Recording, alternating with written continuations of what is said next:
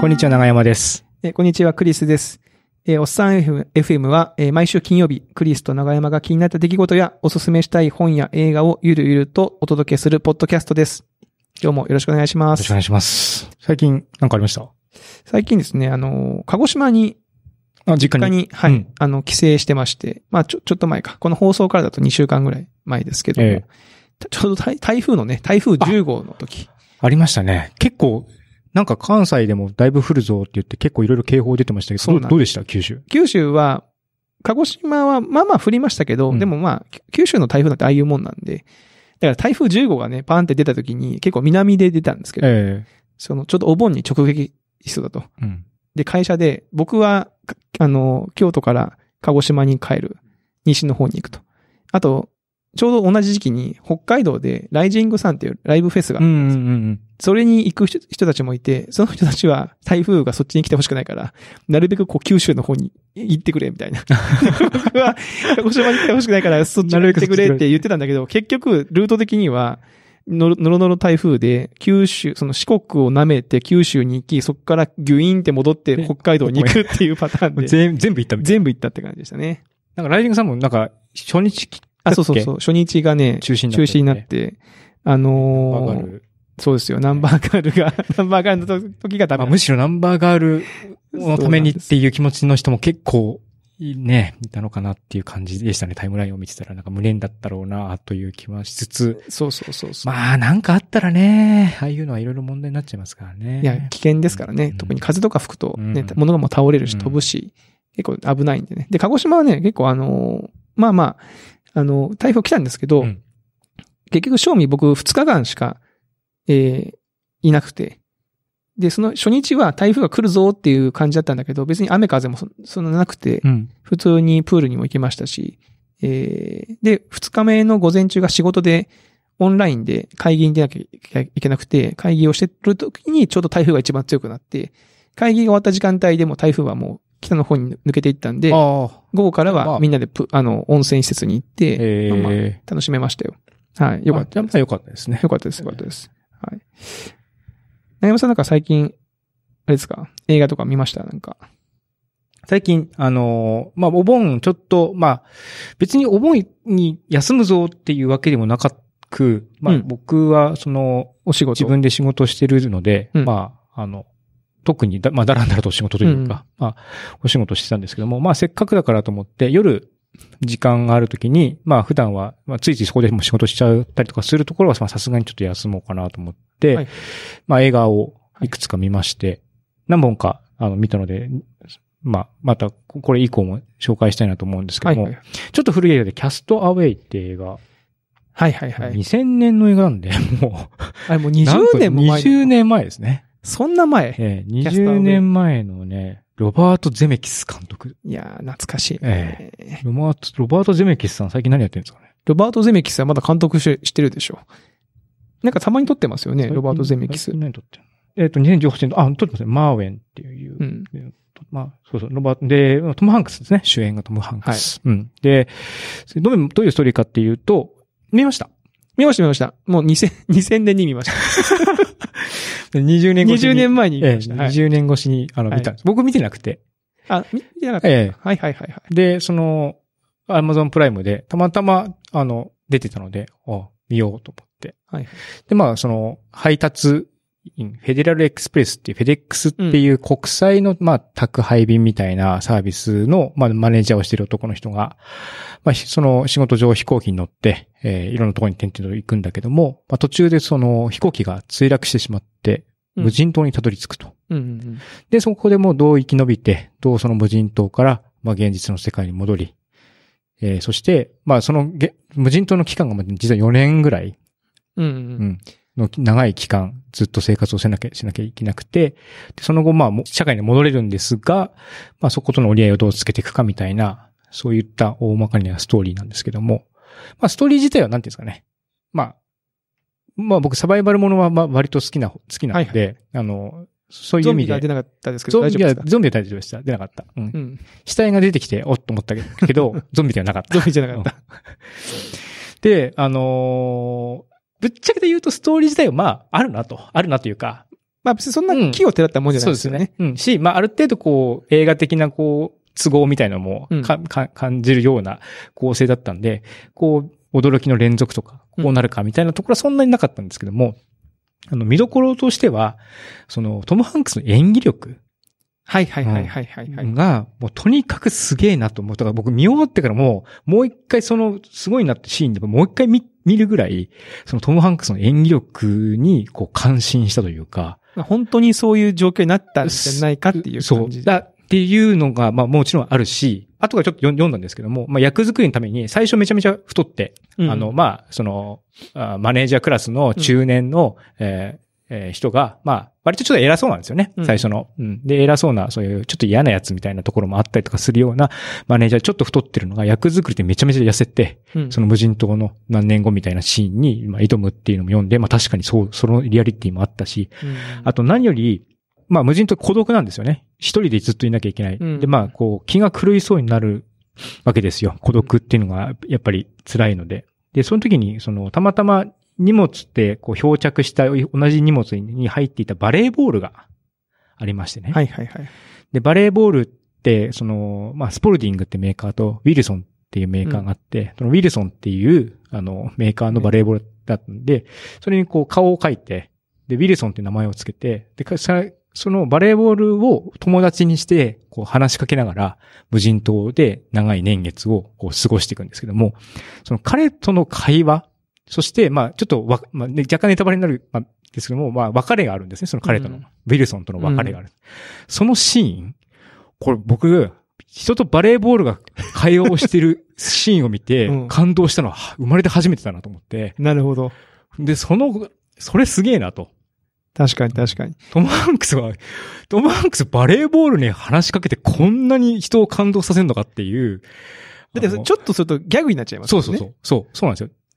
まあもちろんその人と人が話してる時だってカットで撮ってるからね。うん。その、なんていうんですかね、別に編集とか演出とかもちろんバリバリ入ってると思うんですけども、で、バレーボールと話してて、最初はちょっと、おね、あちょっとバレーボールと話してるわ、みたいな感じなんですけども、最後もうバレー、もう、もうウィルソンマジ、ちょっとお前、ウィルソンみたいな、こっちも、なってしまうぐらいの引き込み、引き込まれをしたなと思って。ああ、なるほど、うんなるほど。そこだけでもちょっと、あそこだけ見ても、ああれか、そのその流れがやっぱり流れがあるからあれですけども、そこ、もし、あの、興味が出てまだ見てない方は、とか見た人も、もう一度この、多分それだから、長山さんが見てて、うん多分、その、トム・ハンクスの演技力もそうだし、多分、ゼメキスの話の作り方が多分上手いんでしょうね。そうですね。それもある。うん。その、そういうシチュエーションに持っていくわけですからね、うんその、話のそう。緊張感。逆に、いまあ、言い方としてはあれですけども、ウィルソンシーン以外はそうでもなかった。そうなんだ。うん。まあ、最後の、まあ、うん、そうね。うん。なんか、ウィルソンが僕の中ではもう最高潮で、そっからなんか、まあ一応さっきも言った通り、社会に戻って、まあいろいろあるんですよ。で、そ、まあもしかしたらゼメキスさんとか映画のストーリーとしてはそっち側で、そういった孤独を味わった人間が、まあもう一度社会に戻って、どういうことを感じるかっていう、その、まあ成長というかね、その、行く前と行った後の対照的な、みたいな、あの、心境を描きたかったのかなって気もするんですけども、僕の中ではウィルソンがピークって感じでしたね。ああまあ僕もなんか言いたいけど、うん20年前に見た映画だからね、細かいところ覚えてないんですけど、ウィルソンだったっていうか、その、何かに話しかけてたのを覚えてるんですよ。あと、クジラが出たでしょ。クジラ出てた。うん。あれはなんかゼメキスっぽいなと思って。全キスっぽいと思ったうん。クジラが出たよね。あのーそうか。うんじゃあ全般的にはすごい良かったんですかね、その話。全般、どうだろうな。まあ普通？うん。そのシーンだけが良かった。普通、普通、でもウィルソンがすごかった。うんウィルソンに関わる、その、トム・ハンクスと、その、そこにまつわる演出みたいなのは、うん。すごいなと。トム・ハンクスでもさすがだなっていう気持ちになりましたね。あのーまあ、その、取り残され系の映画で似たような話で、あの、オデオデッセイだっけ？あの、火星に取り残されるって映画が最近、最近でも、でも数年前ですけど、ありましたけど、まあ、宇宙に取り残される、うん。あの、お話で、まあ、キャスターウェイは無人島じゃないですか。はい。どっちがいいですか？長山さん取り残されるなら。いや、宇宙は無理でしょ。確かにね。そんな。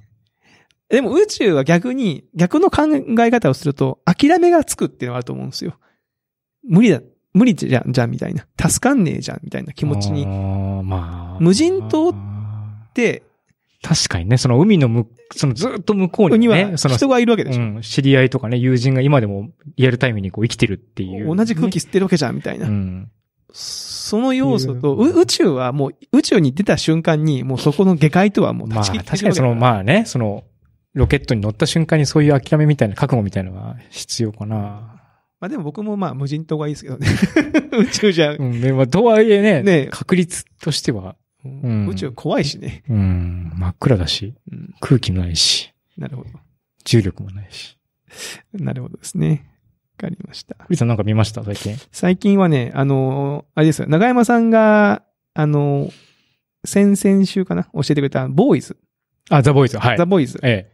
見ましたよ。お、どうでした？いやー、全部、全8話見ましたけど、一日で？いいや、一日じゃないですね。あの、じわじわ。じわじわ見ました。あの、鹿児島の規制の中でも見ましたし、えはい。あの、サマーソニックに行きしの帰りの電車でも見ましたね。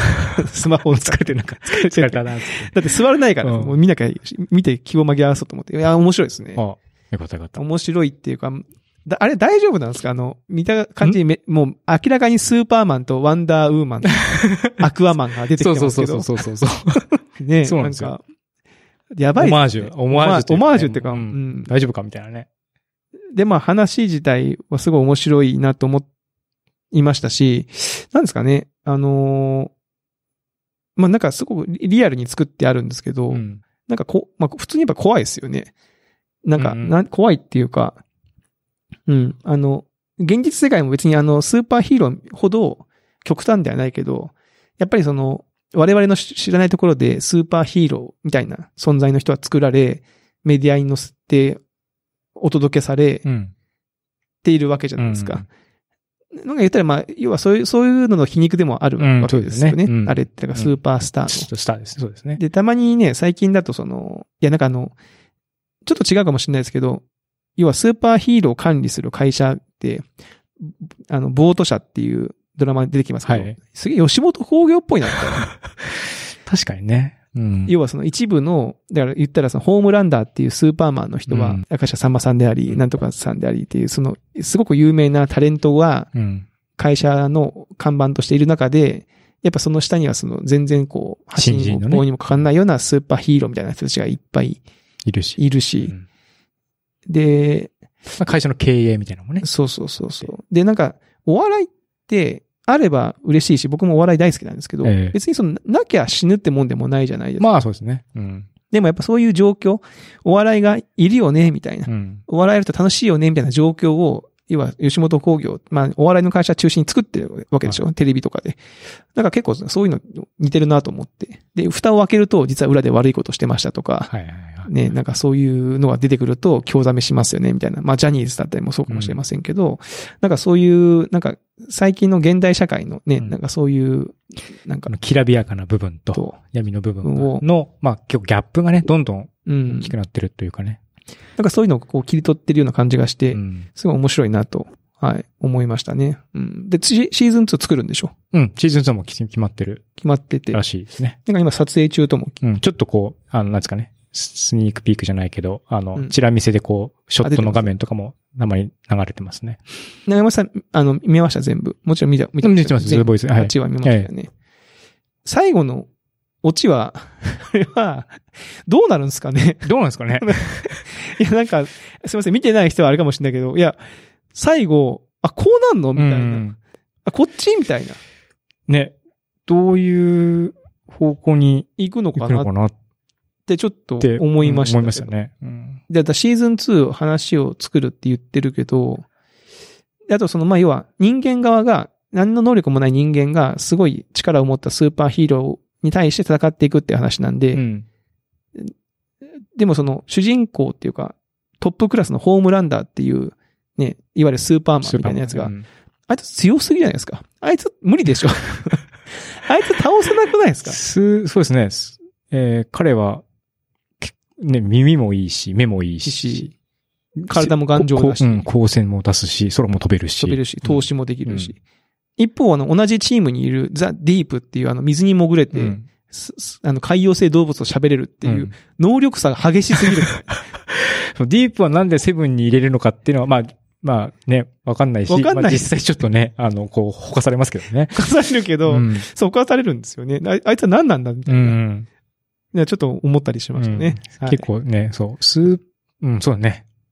ホームランダーとそれ以外の差が、まあまあでかい。でかい。うんで、一応その主人公と恋仲になるって言ってるから、まあ、そのヒロイン的なスターライトっていうなんか光を出すはい。女の子いますけど、ええあれ、元ネタ、元ネタっていうか、あれはなんか結構、ああいうタイプのキャラクターっていいないんですかね？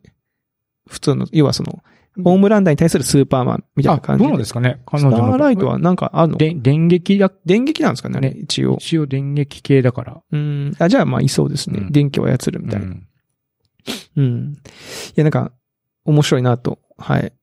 いや、そう、こっからどう持っていくのかな、みたいなのは気にはなるんですけども、まあ、アマゾンと DC 組んでるその、まあ、プリーチャーって映画とかも、まあ、割と伏線張ってなんかこう、おすげえ大雑把にぶち壊すとか結構やってるんで、あの、まあ、あんまりそういう意味でも見逃せない見逃せない。あんまり、そうか。あんまり期待しない方がいいのかな。うん、いきなりこう、なんか、あ、なんかいろいろあったなと思ったら街にぶっ壊して終わら、次のシーズンに行くみたいな、こう、すごい、こう、強力な、あの、展開の仕方とか一回やってるから、あの、これは、んどうなるんだろうっていう、そういう意味も含めてちょっと注目は、注目というか気になってます、ね。気になってるうん。だから、あの、ザ・ボーイズすごい良かったですよ。うん良かった。だからまたちょっと続きが気になるなと思って。ちょっとグロかったでしょ。ちょっとてか全体的にまあね、グロいシーン多いですね。グロいですね。で、ちょうど、だから子供と一緒に見れないなと思ったんですけど、最近ね、あの、長男が中学2年生なんで、ええ結構夜遅くまで起きてるんですよ。で、この間、その、何気に僕が見始めたら、もうは寝るかなと思って11時ぐらいになったんで、なんかずっと横にいて、一緒に見てるんですよ。だから僕が、早く寝ろよって言ってんのに、なんかもう全然動かないし。でもなんかのそのそと、なんかその歯磨きをしながらまた見に来たりとかして、うん。早く寝てくれよみたいな。結構ね、いやーまあ、グロいシーンは、正直ね、僕あの、グロいシーンは、まあ、中学2年生の時僕も、親父のレンタルビデオとかを一緒に見て、うんそういうホラー系のやつ見てたんで、まあ、グロいシーンはいいっすよ。うん。ちょっとエロいシーンあるんですよああ、ありますね。まあ、18禁なんでね、うんその、割と表現かなり自由ですよね。そうそう、んちょっとエロいシーンとかは、なんか気まずい空気になるから、そ、そうですね。そねっちはね。そっちはちょっとなんか、あれやなって思いますけどい。やーでも中学2年生だったらまあ見たくなりますね。なるでしょその、うん。中二病エエログロ、どちらも、やっぱりこうね、うん刺激的でしたし。う。うんやっぱ翌日ね、聞いてきましたよ。朝起きて。あの、お父さん昨日見てたやつ、あれ何なのみたいな。いや、だから、こういうドラマで、うんこういうストーリーなんだよって一応教えてあげましたけど。うんまあだから、まあね、見たい時にこっそり見てくれたらね、別に Amazon プライムで見れるんで。今、しかも夏休み中なんでね、夏休み中家にいないじゃないですか、僕が。はいはいはい。だからまあど、ね、もしかしたら見てるかもしれない、うんと思ってますな。るほど。うん。で最近ですね。はい。あのー、勝間和代さんのなんかインタビューかなんか読んだのかなまた。なんか最近、最近っていうか、勝間さんはおっさん FM 何回か 僕が、僕が結構好きだから登場してますけども。勝間ですもんね。勝間、割と勝間ですね。勝間ですもんね。うんあのーで、えっ、と、なんだっけかな。日本語のちょっと書籍の名前忘れたけど、ストレングスファインダーって言って、そのはいはい自分の、なんですかね、そのいろんな、まあ、心理テストみたいな、うん。その二択のテストをずっとしてく、していって、まあ、あなたはこういう傾向がありますよ、と。それが、これがあなたの強みですよ、と。うん。で、こあなたの強みなんで、それを活かした、まあ、しまあ、仕事だったりとか、生活にそういうのを活かしたらどうですか？っていうテストがあって、まあ、昔からずっとあるんで、まあ、知ってはいたんですけども、あの、まあ、やる機会がなかったんですけども、たまたまなんか、こう、そのインタビュー読んだ時に、タイムラインで、なんかみんな、なんかみんなやってんなと思って。ああ、うん。はいはい。最近なんかもう一回受けたらちょっと変わってて面白かったとか書いてて、あ二回、二回もやってんだみたいな感じで。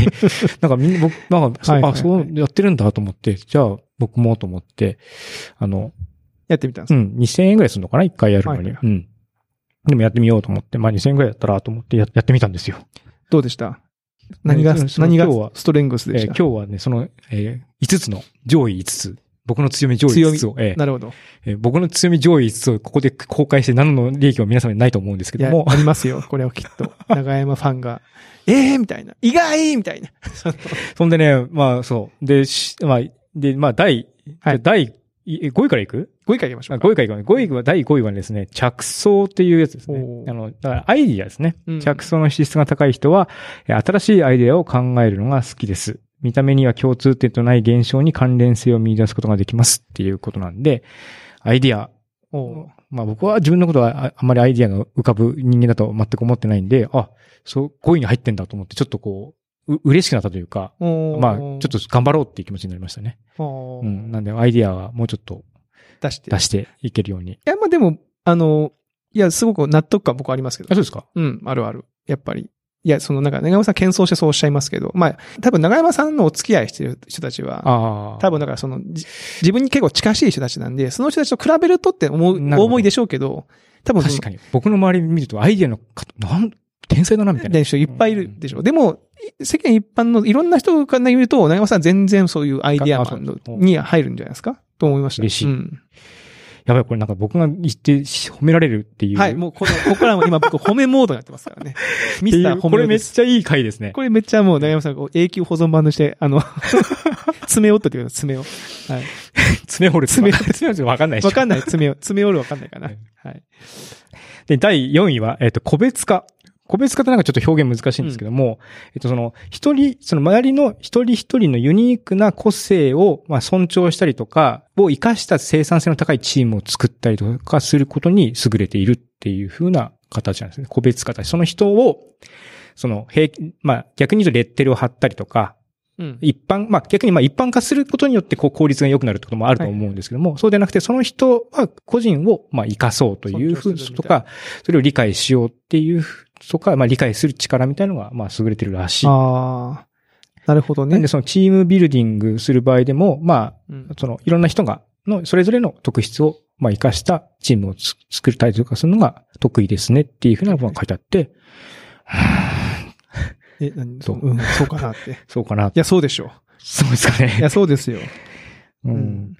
いや、そもそもその、長山さんの周り個性的な人多い その、多いから。個性的な人が多いのはわかる。うん。ただそれがこう、別に、で、それ、その人たちに対して長山さんも一一律でレッテル付けしないわけでしょそうですね。まあ、それは、あ、でも確かに、そレッテル付けとかない。うん。この人こういうとこが面白いから、もっとそういうのは、うん、あの、めっちゃ面白いっていう気持ちになりますね。うん。これは、あ、そういうとこ合ってるじゃないですか。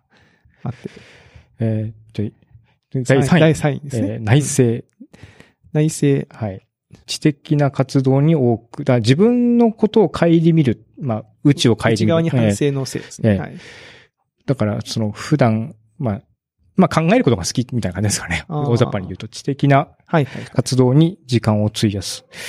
はいはい。うん、まあ確かにその、本読んだりとか、うんうんうん、静かになんかするっていうのは好きかは好きかなぐらいっていうところはあるかな。うん、うんねお、さん好きですもんね。そもそもおっさん FM とかで話してる内容とかも結構そういうのに近いかもしれないですね。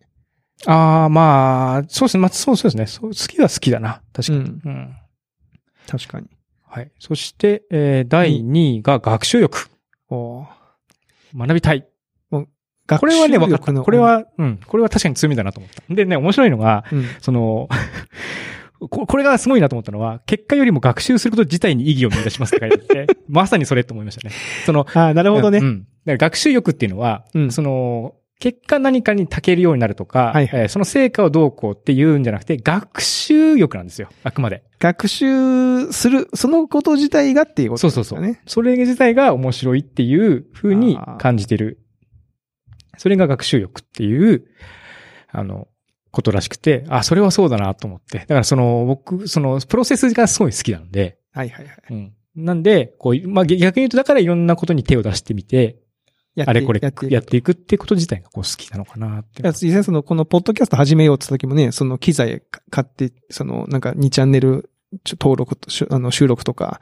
ああ、そうそう。うん、ね、その、ソフトとか、うん、そうそう、揃えてとか、この今回ライブ配信とかのテストとかもやるぞみたいなのとかも、そうそう。あれもなんかいろいろこう調べて、で、こうかな、こうかなって言って、まあその学習みたいなのをするのが好きなんですよ。やってみようみたいな。うん。ああ。それ、それいいですよね。それは好き。うん。うん、で、だから効果は、確かに成果は別にそんなに求めない。まあ求めろよって話だし、まあ一応求めるつもりでやってるんですけども、うん、でも確かに言われてみると、学習することが確かに好きだなって。いや、でもこの学習欲がある人はね、多分人生すげえ楽しいと思うんですよ。あ、それはあると思う。うんね、その結果に別に結果を求める人って、うんやっぱ結果が出ることってなかなかないんだけど、なかなかね、辛いこともあるじゃないですか。ううんん学習することは誰でもできるし、そうそうそう。いろんなことは。。あのね、あ多かれ大小あれど、うんいろいろある。どんなことも学べることは多いですからね。良さそうですね。うん。そして第1位がですね、収集心っていう、あの、集める、コレクションする心。収集心が、えっ、と、第1位って書いてあって。で別に僕物をそんなに集めてはいなくて、まあ本がちょっと好きだから本は、ちょまあでも別にその多いってこともないし、そんなあるかなと思ったんですけども、あの、情報を集めたりとかうん。す、するのも、これに入るって書いてあって、で、これはそうだなと。はいはいはい、うん。はいで僕なんかその、特にインターネットでいろんなニュースだったりとか記事だったりとかを見て、でそれをこう、ブックマークにどんどん追加する。はいはい。その、まさにその、プロセス、その行為し、ブックマークするっていう行為自体がすごい好きなんですよ。なるほど。うん。で、ブックマークしたもの、まあ、ある、何割かは活用すもちろんするんですけども、まあ、おおよそはそのブックマークをしてその収集する自分のデータベースにそれが入ってるっていうこと、行為自体に結構満足感を、あの、得ることが多くて、あ、へえと思って。おーでもそれはもう、それが1位になってるというのはままさしくって感じなんですうん、よね。なんかね、いや、まあ、そう、でも1位ほどかなと思ったんですけども、で、まあ、うんその、うん。で、まあ、一応こう、た、たしなめるように、まあ、収集ばっかりしてないで、それをこう、アウトプットしましょうね、みたいなのが書いてあって、あ、確かにそうだな、と。書いてあって、まあ、だからその、まあ、そそういう意味で、まあ、アウトプットするようになれば、非常にそれが特性として、まあ、活かされるということだと思うので、あまあ、なんかその学習したり収集したりしたのを、まあ、自分の中に留めずに、まあ、こう、こうね、ポッドキャストでも話したりとか、まあ、ポッドキャストのクオリティを上げるのに使ってみたりとか、まあ、もちろん仕事とか生活とかでも活かせたらいいな、という、まあ、ええ。ま感じ。まともな感想あを、ーええ。いいですね。それ、すごいんだ。これ、一回やるのにどのぐらいあ時間かかるんですか？時間はね、なんか一応書いたの40分ぐらい、回答時間が制限されてるんで、ぼーっとしてると次行っちゃうんですよ、自動的に。はいはいなんで、本当に集中する時間をま、あの、取った方がいい。で、それが100、なん結構質問数多いんで、あの、じっとしてる時間が、まあ、3、40分はあった方がいいと思いまます。まあ、逆に言うとそれぐらい確保できれば、できる。いつでもできるって感じ。あと、若干質問の日本語が分かりにくいんで、なんか、え？理解が何何言ってか分かんねえとは言う間に次の問題言っちゃって、あれは何だったんだろうみたいなのになったりとかするのはあるんですけども、あまあ、あんまりこう考えずに直感的にやった方がいいとは書いてありましたね。なるほどね。えーやってみようまあ、なんか、その、わかんない。なんかその、なんですかね。まあ、バーナム効果って言って、うん。その、まあ、それっぽいことを言うと、その人はそれっぽく感じるみたいな側面もあるじゃないですか。う占い的な。うんね、あなたはこう、優しいけども、あるある。うん、自分に優しい、あ、自分に厳しすぎるところがありますよね、とか言われたら、まあ誰でも、ああれもあるかな、みたいな感じになるじゃないですか。そうまあそういうところも、ああるかなと思っては、まあ見てるところもありつつ、前向きに活かせればいいかなって。2000円だったらいいかな、みたいな感じでやってみましたまたちょっとね、もし、まあ、すぐやっても全然変わんないと思うんで、はい。1年か、確かに。ね、そ、そこら先にまた。急にこう収集力とか全然ななくなっちゃってね。全然違うのが全然またね、違う、あの、今入ってないものが上に上がってるとかあったら面白いし。うん確かに。えー僕もちょっと時間があったらあ、やってみたい。やってみて、あの、はいまたね、ここで言ってもらったら僕がもう、いやー、褒めカズさんそうそう、褒め、褒め返りするから。本当にえ、本当ですかみたいな感じにならなきゃいいけどね。でもなんかその強みは、まあその弱みを一生懸命頑張っても、まあカズマさんも言ってたんですけども、弱み一生懸命頑張って、そのゼロ足りないものをうんマイナスを1にえーしても、その、個人としては成長してるかもしれないけど、周りから見たらやっぱりその、うん周りから見その社会としてのインパクトってやっぱ薄いどうしても。も薄くなってしまうんで、やっぱりその自分の強みをより強くしていく方向の方が、まあ、あの、本にやってても楽しいし、あの、インパクトも大きいですよっていう話をしてたんで、まあちょっと僕も、こう、あんまりこう自分の弱いとこばっかり見つめてると、ううんんテンション下がっちゃうんで。確かに。いいっすね。僕もちょっとやってみたいなと。ははいい。思います。っていう話でした。ねはい。で、あの、まあ、今回と、前回とうん、2本撮りで、あの、ライブ配信のテストをはい。してるじゃないですか。えあの、多分これ、だから、ポッドキャストで聞いてる人はわかんないかもしれないけど、一応その、な生で YouTube にはい我々、ライブ配信、YouTuber デビューしたえわけですよ。知ってますね。はい。こんなんで YouTuber って言ったら本当怒られますね。怒られますけどね。あの、コメント、YouTube のコメントにね、あの、チャットに、なんかいくつかあの、コメントがあるんで、最後に少しだけちょっと触れておきたいんですけど、はい。あの、浜崎さんですね。ええ浜崎さんがね、生のおっさん見えるすごいと。生のおっさん別に、その辺で見れるでしょ 生のおっさんは。ねえ。で、まあ、収録2本目やり、まあ、結構その収録にトラブルがあったんでね。それのなんかコメントもらってますけども、あと、泣きおさんですかね。ええ。藤原さん、藤重さんか、藤重さんが日本撮りのライブ配信新しいみたいな。ああ、確かにねそう。ですね。2本撮ってますからね。2本撮ってますからね。これ、これ逆に聞い、もし仮にこうめっちゃ楽しみにしてる人がライブ配信引いてしまうと、2週間分聞けてしまうので、確かに。なんかあれですね。いやいや、いいじゃないですか。まあそう？2回ちょっとでも、なんかあれですわかんないですね。確かにね、ちょっと楽しみがなくなっちゃう。でもそこまで楽しみにしてる人いない。いやもっとほら、前向きに。前向きに、前向きに言いるいる。2000万人ぐらい悲しみ。それ前向きすぎる 前向きすぎる。あと、もう一つ、普段聞いてる時のイメージよりも真剣な顔で会話が行われていることを知ってしまった。あ、なるほど。いや、これは一応言い訳すると、あの、配信してるから、結構、あの、気を使ってぶっちゃけ挙動ってるんですよね。いろんなものを見るとこが多くて。くて。その、うん。録音を、まあ、そもそも録音をね、はいあのち、ちゃんとしなきゃいけないから、録音しされてなかったらどうしよう。配信もね、これは今グリーン熱が赤に変わったらこれ切れてることだ、なったらまたボタンポチッと押さなきゃいけないとかね、カメラはどうかとかね。そんなのを見てると、いや、うんどうしてもね、マジ顔になってしまって。いや、そうですよ。わかります。はい。っていうコメントをね、いくつかいただきましたので、まあ結構お面白いですよね。やっぱその生で、生でやるっていうか、配信してコメントもらうと、そういう反応もできるから、うん。ちょっと、あの、機会があったらまた今後も、やりたい。え今回また改善点がいろいろ 僕の中で、あの、課題があったので、学習して、ねはい。学習して、情報収集して、ええやっていきたい。改善していこうかなと思うので、はい引き続き、はい。はい。ということで、えー今週はこのあたりでということで、えー引き続き、はいツイッターで、あるいは、あの、感想フォームから、はい。感想とかを投稿いただけると、嬉しいです。おっさんの励みになりますので、よろしくお願いします。します。はい。では、えー今週はここまでということで、また来週お会いしましょう。さよなら。さよなら。